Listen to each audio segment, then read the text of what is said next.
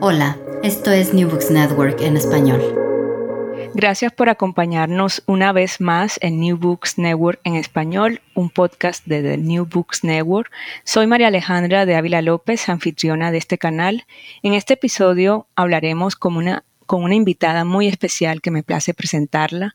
Ella es la doctora Marina Alonso Bolaños y hoy estaremos hablando sobre su libro titulado La invención de la música indígena en México, Antropología e Historia de las Políticas Culturales del siglo XX, publicado por el Instituto Nacional de Antropología e Historia de México.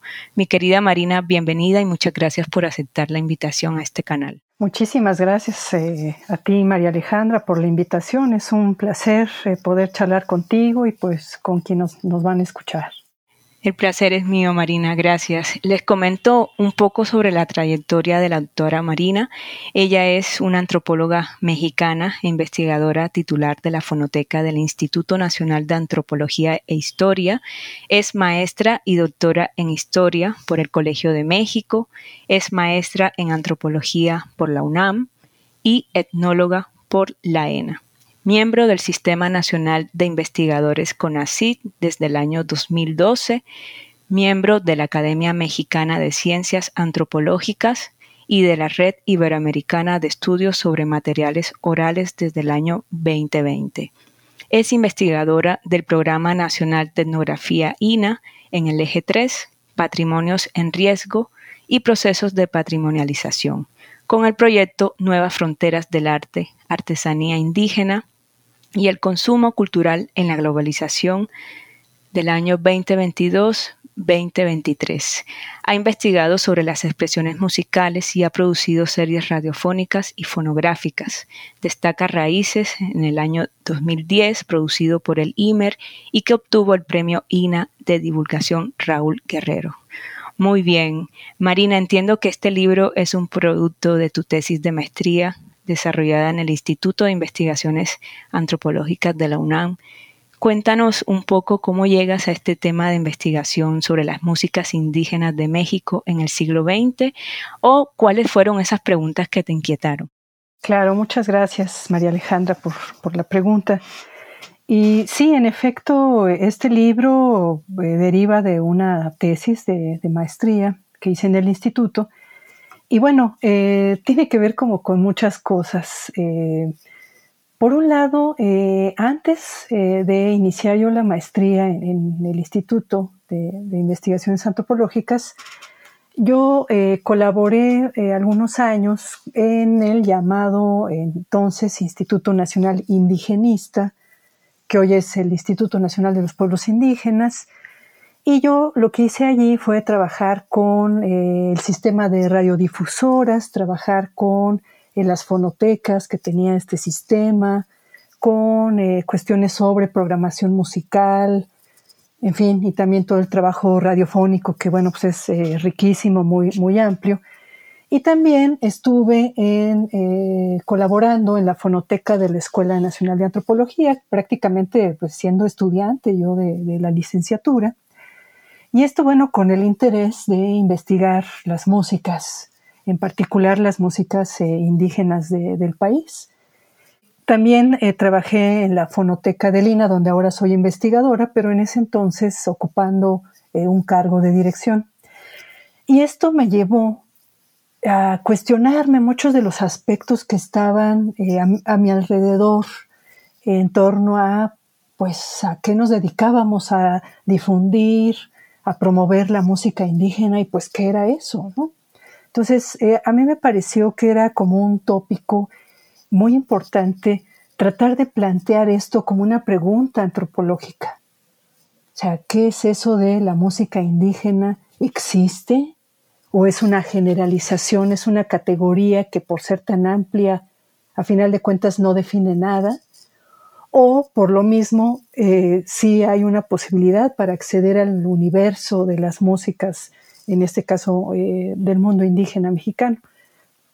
Entonces, bueno, me quedé yo con, esa inquietud, además de, bueno, pues participar en, programas eh, de política pública en materia de cultura, justamente editando discos, impartiendo cursos a la población indígena acerca del manejo de la radio y acerca del manejo de los acervos fonográficos, la grabación in situ, esto es la grabación en campo, en fin, una serie de tópicos. Este encuentro eh, yo con eh, la maestría eh, hace que me plantee yo esta pregunta, pero desde una perspectiva muy crítica, porque bueno, voy a, voy a confesarles que me quedo en algún momento con, pues, con un cierto mal sabor de boca al ver cómo se entendían en el, en el medio en el que yo trabajaba las músicas indígenas y cómo había una perpetuación de una imagen paternalista en torno al indígena mexicano, eh, esta imagen de, querer proteger eh, a, los pueblos indígenas como del contacto con el exterior. En fin, había todo un, contexto, les estoy hablando de los años 90, eh, de fines de los 90, donde pues hay toda una discusión en torno a el papel del gobierno mexicano, en este caso, en su relación con los pueblos indígenas. Y claro, el antecedente inmediato pues es el, levantamiento del Ejército Zapatista de, Liberación Nacional en Chiapas, que pues impacta todos los campos de, la sociedad mexicana, ¿no? y en particular a eh, los sectores académicos, a los sectores eh, de, de, funcionarios públicos, etcétera, para repensar esta relación del Estado y de la sociedad nacional con los pueblos indígenas. Y entonces yo me, voy con estas preguntas y las enriquezco en, la maestría con eh, eh, ayuda de algunos de mis, de mis profesores, con mi, el que fue mi director de tesis, que es eh, Rafael Pérez Taylor, que tenía además siempre una visión muy crítica de la sociedad nacional y una visión muy aguda de cómo teníamos que usar los conceptos y categorías para el abordaje de una realidad social tan compleja como esa. Entonces, así es que yo me, acerco a esto y dije, bueno, creo que tengo que escribir también un poco a partir de mi experiencia en estas instituciones que les, que les menciono. Y cómo eh, puedo hacer un ejercicio eh, crítico muy duro a, mi mismo trabajo como, como ente, pues también de, eh, como funcionaria pública, como investigadora, y ver cómo estas instituciones lo que hacían con respecto a las músicas era eh, como una especie de selección artificial, ¿no? de seleccionar aquellas músicas que se consideraban como más indígenas, por sobre otras, ¿no? que quizás se consideraban eh, que tenían más contacto con la música popular, porque abrevaban de los estilos y de las características de, las músicas del radio, en fin. Y cómo esto fue eh, generando un estereotipo de lo que tenía que ser la música indígena. Y claro, bueno, en este, en este eh, trabajo, pues yo lo que hago es entonces tratar de hacer un análisis eh, muy detallado de desde dónde podría entonces abordar esto, ¿no? Y necesariamente pues tenía que haber pues un, planteamiento histórico y un planteamiento antropológico, ¿no? Para que pudieran dialogar ambas disciplinas. Y entonces, eh, pues yo con respecto a la, parte antropológica, lo que hago es retomar eh, nociones de los investigadores con respecto a lo que dicen que es la música indígena eh, y las maneras de abordarla como patrimonio, pero sin criticarlo, sin, sino darlo por hecho. Y también retomo planteamientos históricos como lo es justamente la idea de la invención, que eh, trabajé en torno a la obra de Eric Hobsbawm, no solamente ese libro de la invención de las tradiciones, sino prácticamente toda su obra sobre eh, los estados-nación, para poder entender cómo, pues quizá esta no era una característica solamente de México, sino que ocurría en, muchas otras eh, partes del orbe, entender pues que había un ciclo nacionalista que necesariamente iba a buscar ciertos elementos de su cultura para promoverlos y capitalizarlos como emblemas de eh, su historia cultural, como es el caso de la música, y en este caso, el caso eh, las músicas indígenas en particular. Entonces, bueno, este es, digamos, a, grandes rasgos este acercamiento y estas primeras preguntas que me empiezo yo a plantear para poder hacer una, una tesis. Marina, gracias por compartirnos estos puntos de partida tan interesantes que se vinculan justo con tu propia experiencia con los institutos mencionados y tu interés como antropóloga e historiadora. Ahora pasemos a hablar un poco sobre cuál fue este camino metodológico que emprendiste para tu estudio y si puedes explicar brevemente algunos de ellos. Sí, claro, muchas gracias por, la pregunta. Eh, bueno, es... Eh, eh, un, tanto complicado, pero voy a tratar de, resumirlo. Porque, bueno, si bien eh, el interés era, bueno, obtener una, tesis de grado, también yo estaba pensando que pudiera ser algo que fuera más allá. Es decir, que tuviera un impacto mayor el hecho de hacer un ejercicio crítico de este fenómeno que les he narrado a muy grandes rasgos. Y entonces eh, lo que yo hice fue eh, tratar de plantear, a ver, ¿qué, ¿qué, estamos entendiendo por música indígena? Pero ¿quiénes son aquellos que han eh, definido lo que es lo indígena o lo que tendría que ser lo indígena, digamos, en este contexto de la discusión acerca del Estado-Nación? y la búsqueda de estos símbolos, de estos elementos que van a, configurar eh, esta idea de, ser, de pertenecer, de ser mexicano. Y entonces eh, yo me doy cuenta que eh, algo que quizá no, se había tocado, y era ver, pues no nada más a los compositores, digamos, que, que habían sido pues muy difundidos, muy estudiados, o sea, pensando en en revueltas, en, muchos compositores, sino ver a, otros protagonistas que eh, quizás sin proponérselo tuvieron un impacto enorme, incluso en la misma obra de estos compositores. Y me refiero a eh, los estudiosos de las músicas. Y entonces, claro, ahí me encuentro pues con una producción eh, etnográfica, con una producción folclorológica, con una producción histórica muy amplia en torno a lo indígena y una parte mucho más pequeña en torno a las músicas indígenas en particular.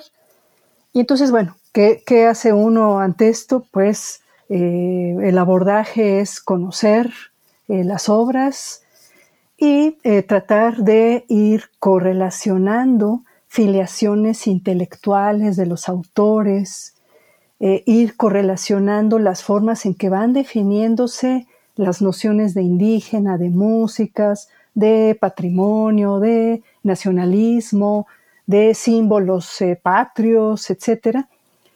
y ver quiénes son los que las están definiendo y cómo tienen un impacto en la academia primero y un impacto en la sociedad nacional posteriormente. Entonces esto fue muy, muy interesante porque en este acercamiento, claro, pues se permea, digamos, un sustento eh, teórico, eh, retomando pues eh, planteamientos de algunos etnomusicólogos, incluso como John Blacking, que, que para algunos pues ya no, no era alguien que estaba tan actualizado, etcétera, sino que era un autor muy clásico que al menos daba ciertas pistas de por dónde ir pensando qué era la música, ¿no? En primera instancia, ¿no? Y si para todas las sociedades existía la misma noción de música con respecto a sus universos sonoros. Así como Blacking, pues otros eh, planteamientos yo retomo, y retomo también eh, investigadores que definieron lo indígena, como, los, como les estaba eh, platicando ahora. Por ejemplo, las discusiones que había entre Guillermo Bonfil y otros autores, pues cuestionándose, ¿no? Claro. ¿Qué es a lo que se le definía el indígena?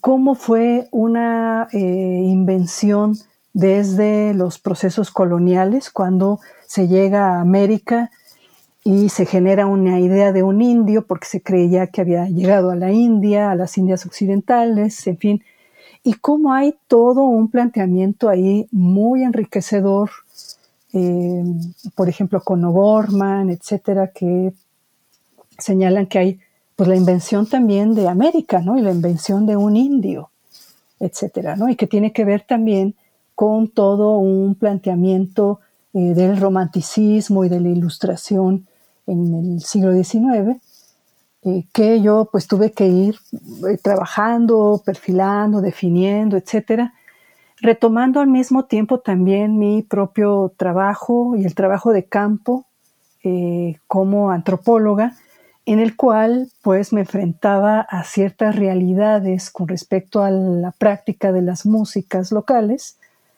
en las cuales yo veía, bueno, pues también la gente toca otras cosas o le gusta escuchar otras cosas, no nada más aquello que se le ha llamado lo tradicional indígena, sino que hay el universo sonoro es amplísimo. Entonces, aquí hay un, una cuestión que no está eh, checando, digamos, por decirlo de alguna manera, ¿no? Entre esa realidad que se quiere dar a conocer eh, en torno a las expresiones culturales indígenas y lo que uno realmente está observando en campo, ¿no? Entonces, todas esas contradicciones que pues tienen un valor eh, metodológico también muy importante, pues son cosas que uno tiene que ir dilucidando, ir desentrañando para eh, entenderlas.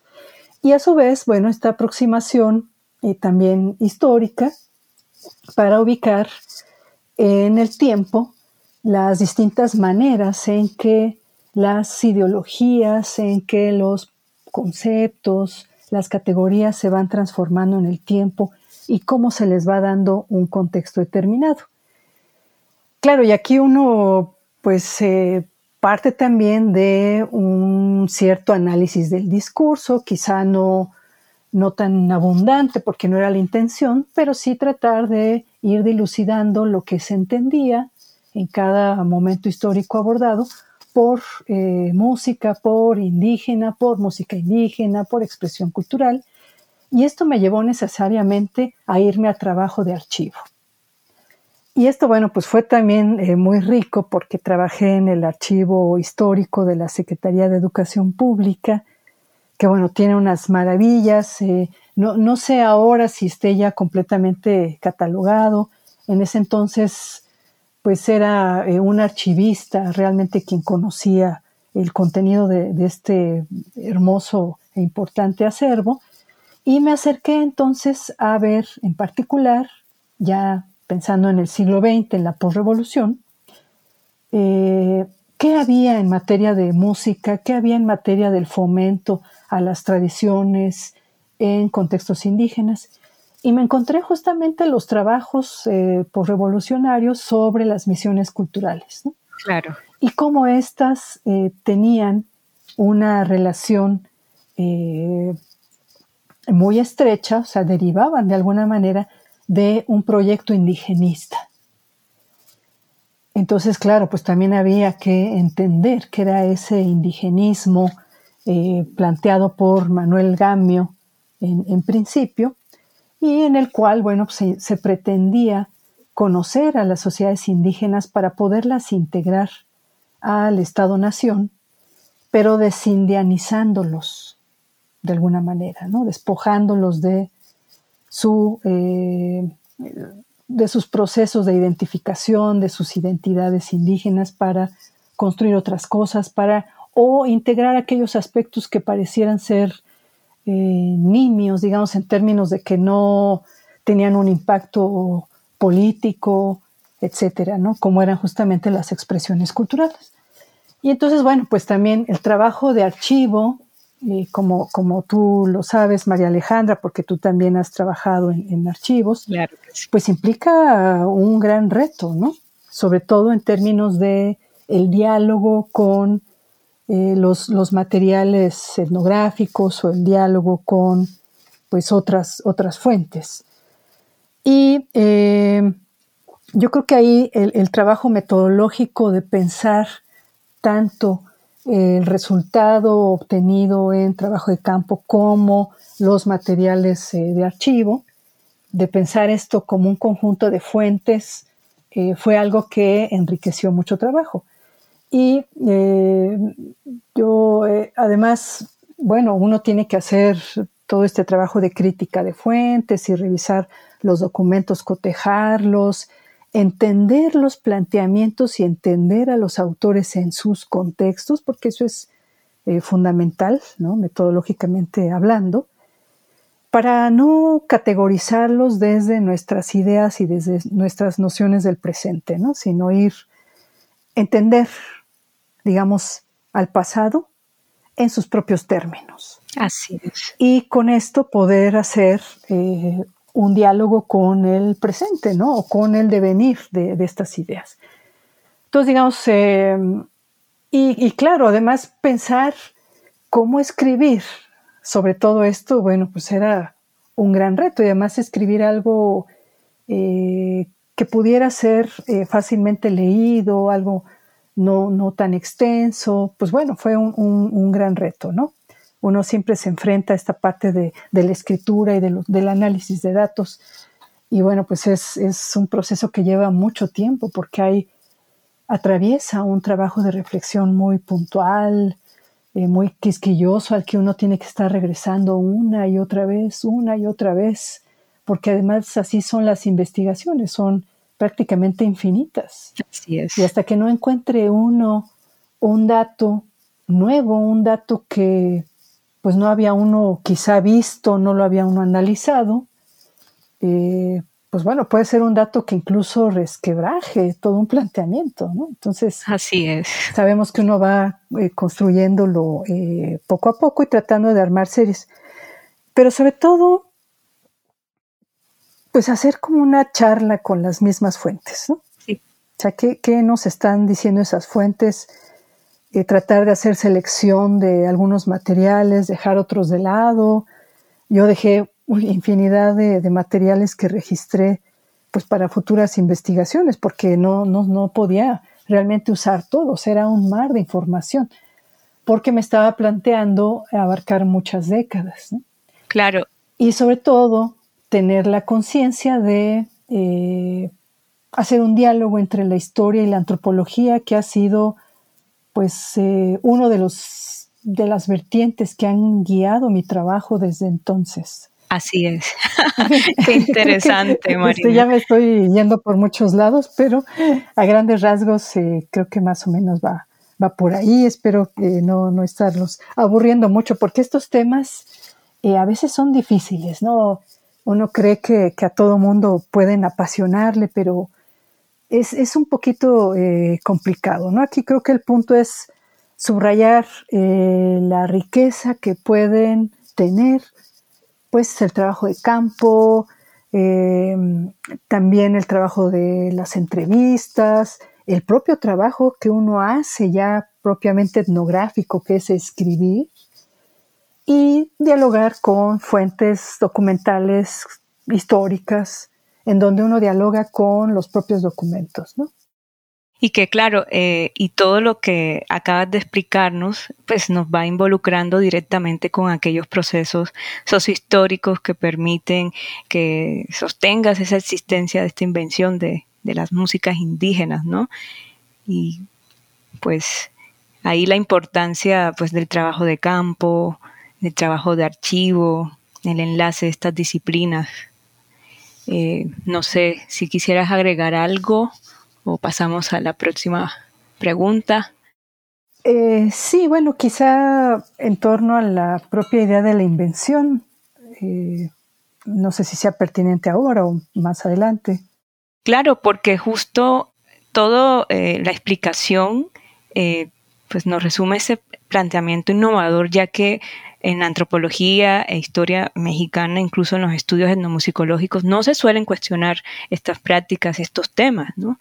Entonces ahí el aporte y el aporte de, proponer esta existencia de, la, de la invención. Sí, claro que sí. Adelante, Marina. Muchas gracias porque sí, en efecto, a mí me parecía que la idea de la invención podía ser muy esclarecedora de este fenómeno tan complejo que les he relatado. Y eh, justamente porque eh, también uno le da contenido a esos eh, conceptos. Entonces, Hosbaum, bueno, plantea que, se trata de, de, una invención pero no está planteada en términos peyorativos, ¿no? Mm. sino se trata de entender procesos. Entonces hay elementos, hay tradiciones, hay formas culturales que eh, se inventan, pero no de la nada, ¿no? Por supuesto hay una preexistencia de, elementos, hay una construcción, hay todo un proceso que eh, instituye, en este caso, las músicas, como algunas que emergen en ciertos momentos y que el Estado mexicano, pero el Estado mexicano a través de los estudiosos, de los propios estudiosos, de los propios protagonistas, compositores, de los funcionarios públicos, de los promotores culturales, están eh, inventando, están definiendo cuáles tradiciones musicales sí deben ser consideradas indígenas y cuáles no.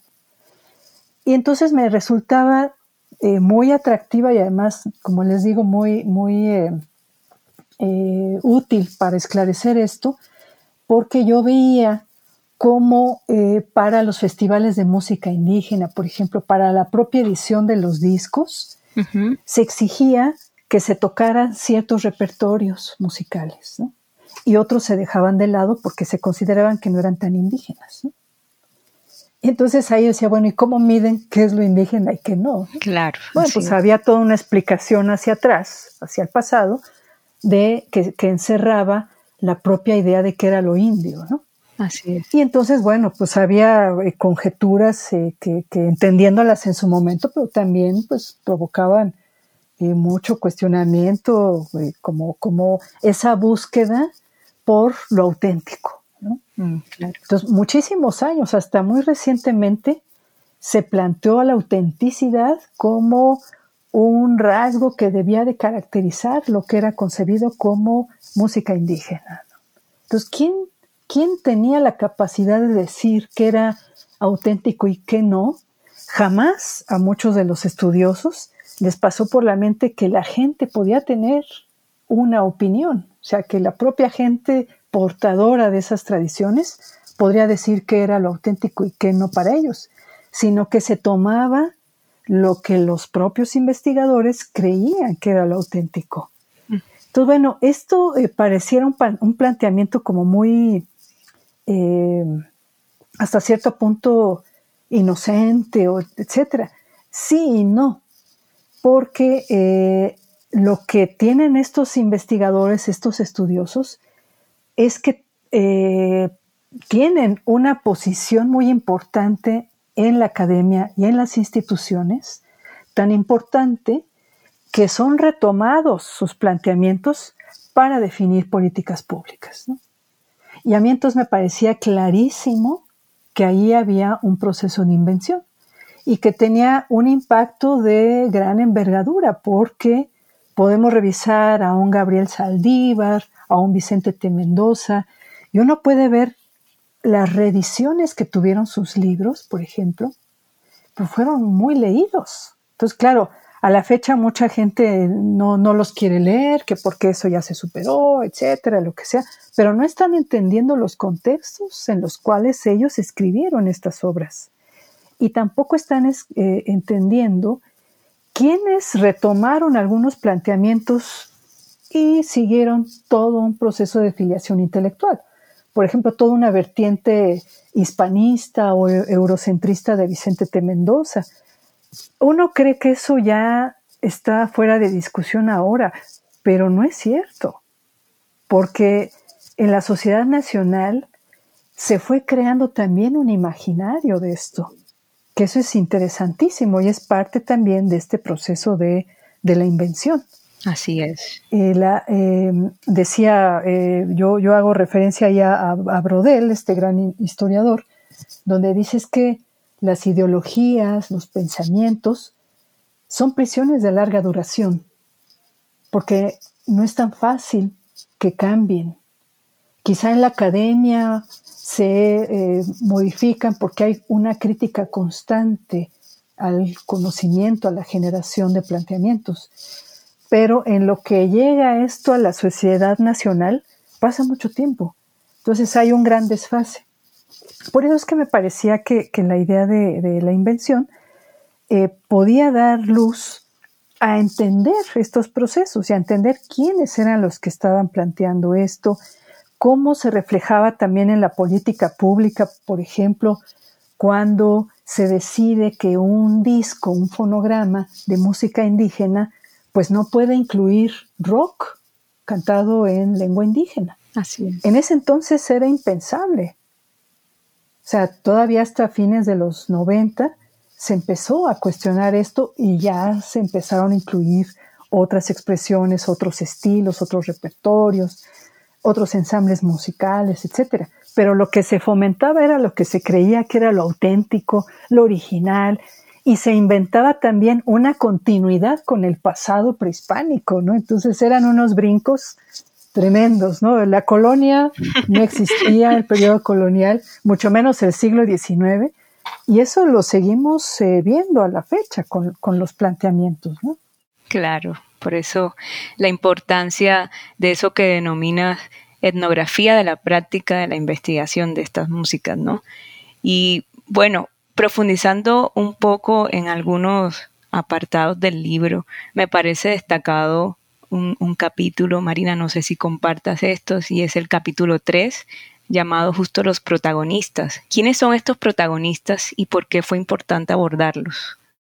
Claro, eh, yo, yo también, digamos, en, este, en esta búsqueda para poder explicar estos procesos, me di a la tarea entonces de ver, a ver, quiénes eran los más leídos.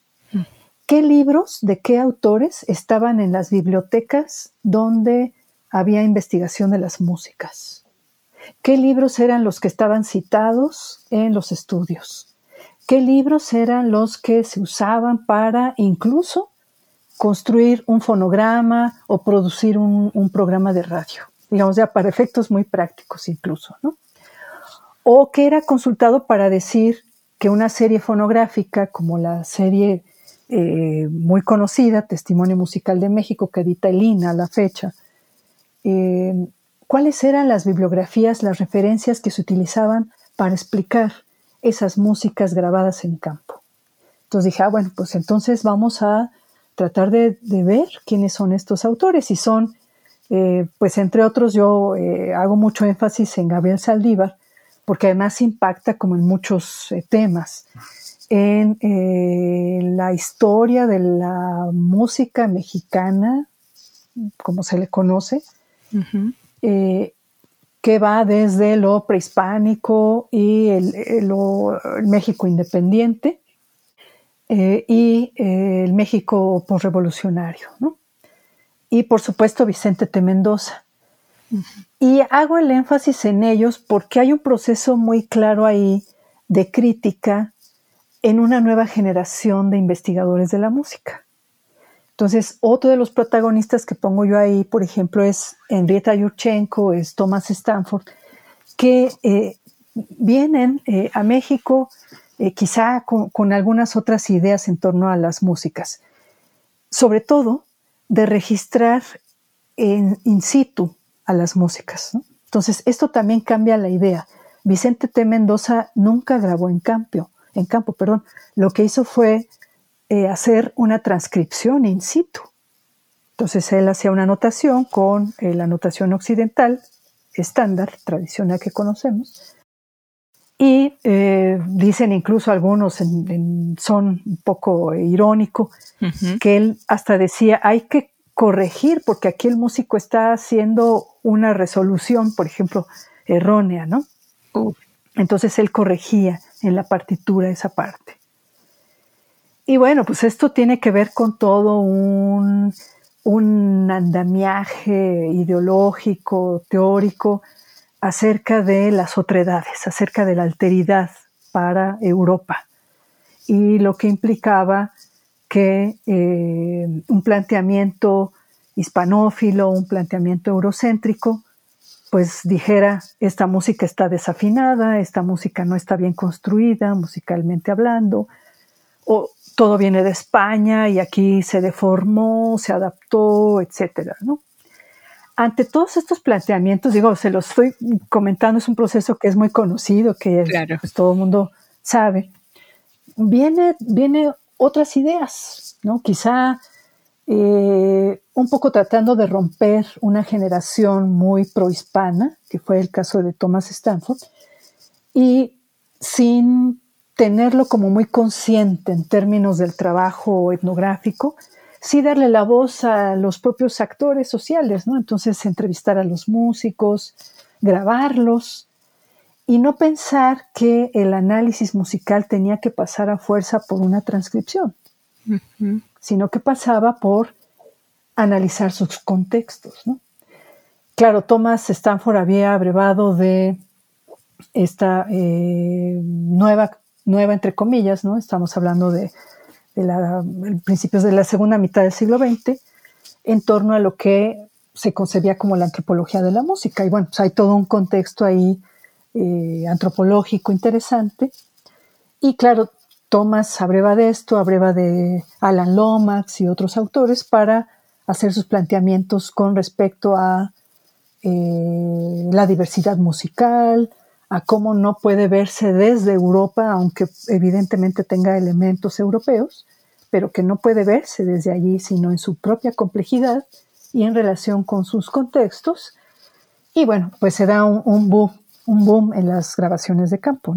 Así es. Entonces, claro, eh, Thomas fue, ha sido muy, muy criticado por sus planteamientos y por la forma en que hizo su trabajo de campo, ¿no?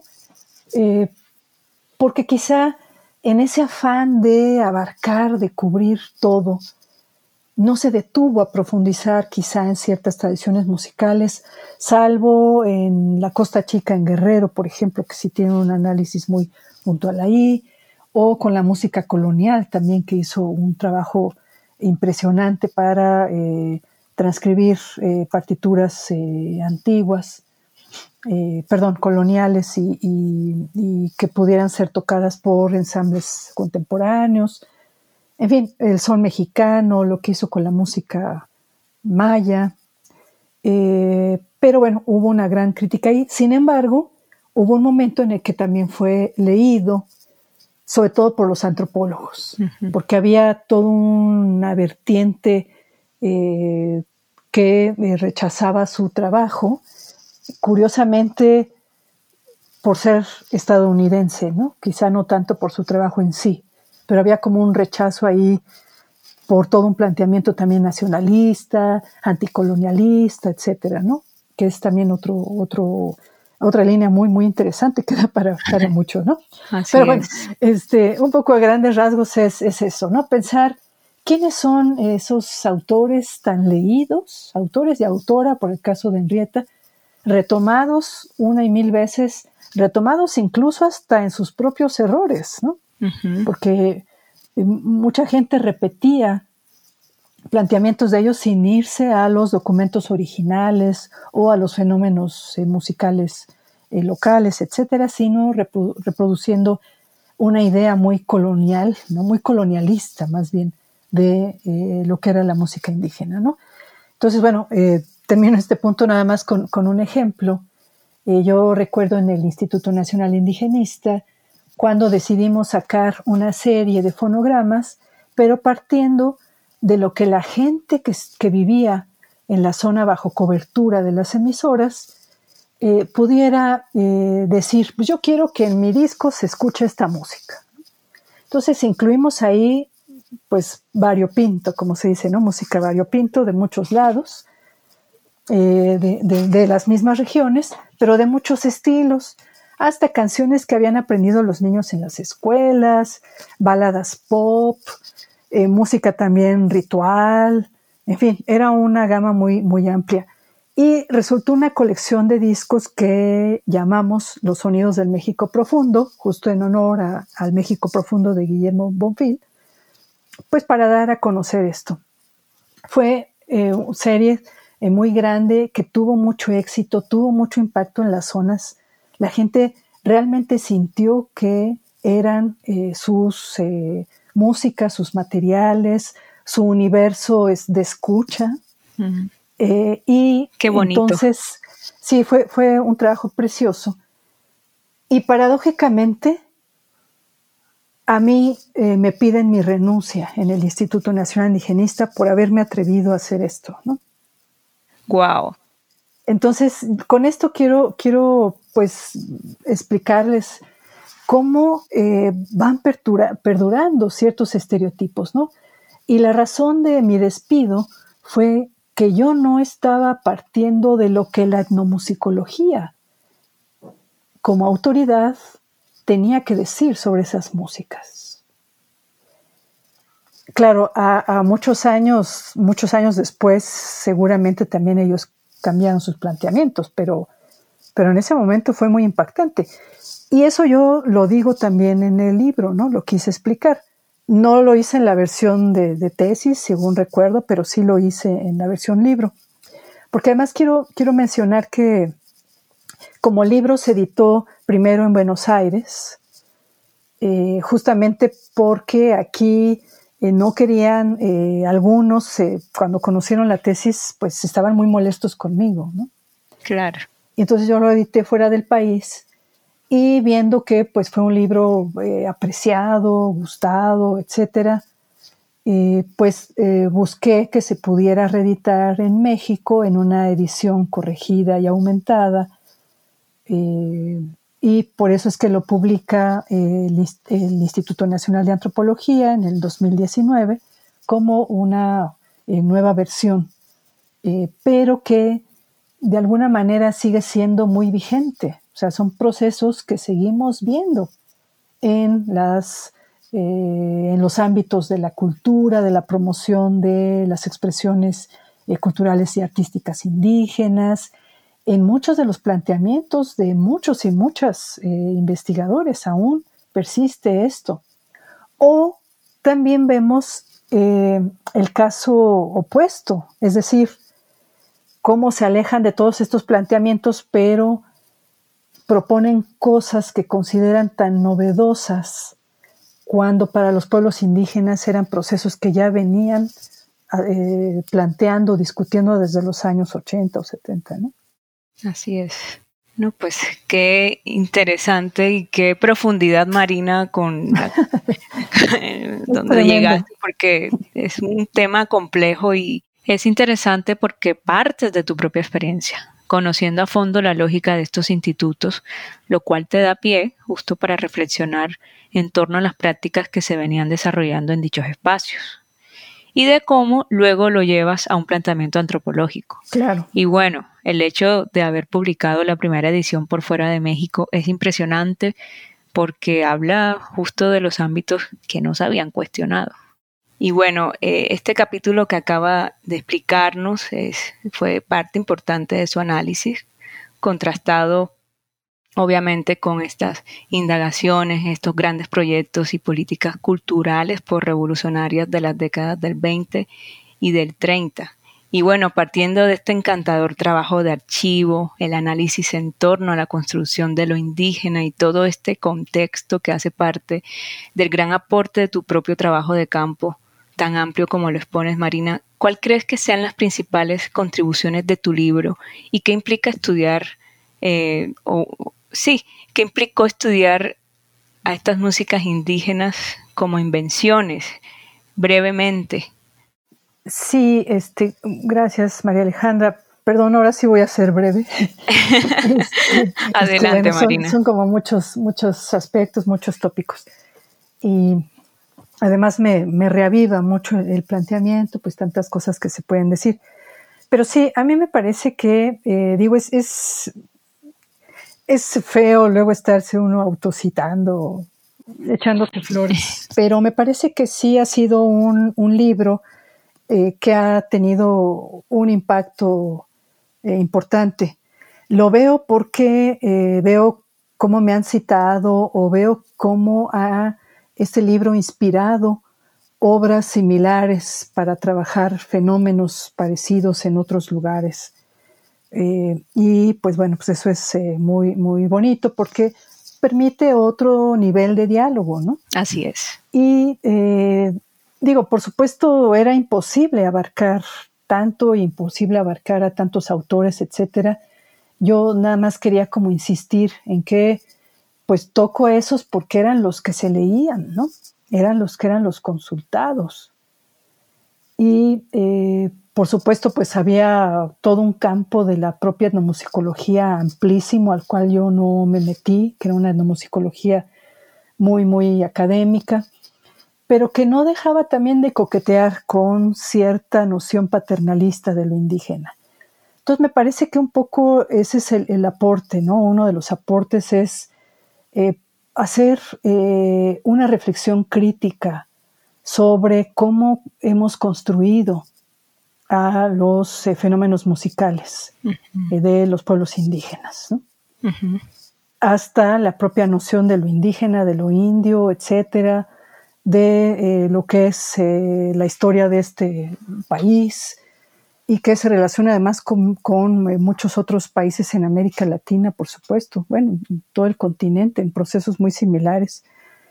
Y también creo que otro, otro aporte era vincular eh, las investigaciones en torno a las expresiones musicales indígenas con eh, la historia de la propia antropología mexicana. Ah, ah, bueno, hace rato les mencionaba algo sobre el planteamiento indigenista, del cual, bueno, pues se abreva para todo este proceso, pero en el cual muchas veces no se ve eh, a todo lo que se hizo en torno a las investigaciones artísticas en general, si es que pensamos que la música está en un campo artístico, ¿no? También es otro punto a discutir. Pero, eh, digamos, sí hay un vínculo muy importante con el desarrollo de la antropología mexicana, porque en su momento la antropología mexicana y, eh, generó eh, todo un planteamiento indigenista, no nada más como una corriente teórica, como se, le suele ver erróneamente, sino como una política de Estado. Entonces ahí la antropología tenía una relevancia sustancial, sustancial, y la tuvo durante muchos, muchas décadas, prácticamente hasta el 68 que hubo una ruptura allí, y bueno, después se vienen otra serie de planteamientos que también algo de eso yo eh, retomo en el libro. Y entonces es también entender los propios procesos de la antropología mexicana, de su relevancia, de los. Porque, porque este libro eh, sí es un libro crítico, pero también es un libro que hace un homenaje, de alguna manera, a todos estos estudiosos y estudiosas, eh, compositores eh, locales, etcétera, invisibilizados. Entonces creo que es también importante decirlo porque eh, a veces cuando ven el título dicen, ah, bueno, pero es un planteamiento solamente crítico, etc. Y, sí, pero también hay un reconocimiento a todos estos aportes y a los ciclos eh, del nacionalismo mexicano que tenemos que entender muy bien y a todos estos ciclos de la, del reconocimiento por la diversidad cultural que eh, tenemos que tener pues clarísimos. Muy bien, Marina. Muchísimas gracias por esta respuesta y bueno, para cerrar, quisiera que nos comentara brevemente por qué es importante pensar en una antropología de la música. Wow, bueno, este, necesitamos otra sesión para eso. Este, pero sí, definitivamente. Yo también aquí planteo pues un ejercicio crítico de lo que se concibió que era la etnomusicología, porque con el prefijo etno se está reduciendo, digamos, el espectro de posibilidades eh, musicales a pensar en la música étnica o la música de los pueblos étnicos. Digamos, toda una discusión que se dio en los años 80, en los años 90, eh, cuando eh, en realidad lo que estamos haciendo es caer en un proceso también discriminatorio. ¿no? Claro. Y lo que ha hecho la, la etnomusicología mexicana es no romper este paradigma porque se ha mantenido aislada, creo yo, de la discusión antropológica, cuando en realidad podría ser un campo de la antropología. Entonces yo eh, considero que es, eh, digamos, las teorías etnomusicológicas, no hay una teoría propiamente etnomusicología, no se ha generado, sino que siempre retoma los planteamientos de otras disciplinas. ¿no? De manera que pensar en una antropología de la música permite construir problemas de investigación mucho más complejos. Permite el diálogo interdisciplinario, permite el vínculo con la historia y permite el vínculo con la musicología, por supuesto, pero desde la antropología. ¿no? Claro. Entonces, eh, Claro, digamos, pues es, eh, este es un, campo amplísimo que hay que discutir muchísimo, etcétera. Pero, eh, pero la etnomusicología no ha, no ha construido sus propias herramientas de trabajo y ha tomado también, inventando, lo que cree que es la antropología, ¿no? Reduciendo mucho sus posibilidades.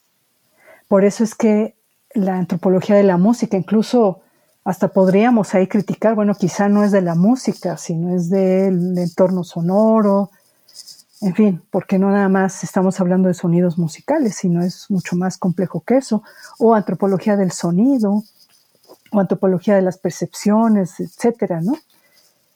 La antropología, digamos que posibilita la aproximación a la diversidad humana en el tiempo y en el espacio, ¿no? Y esto es lo que pues, puede enriquecer las perspectivas teóricas, metodológicas, la discusión, etcétera, en torno a estos fenómenos pues, que nos, nos han llamado la atención. Y es sin duda un campo en construcción, pues como todos los, los campos eh, del conocimiento. Y ahí, bueno, pues por supuesto hay mucho, mucho más que decir, pero me quedaría yo aquí con esta pregunta tan importante y tan interesante que haces, María Alejandra. No, muchísimas gracias a ti por estar en este episodio y por cada detalle de todas estas preguntas, eh, conversando sobre tu libro La invención de la música indígena en México. Me encantó que estuvieras aquí, Marina. A quienes nos escuchan, les agradezco su atención y hasta la próxima. Muchas gracias. Gracias por escuchar New Books Network en español.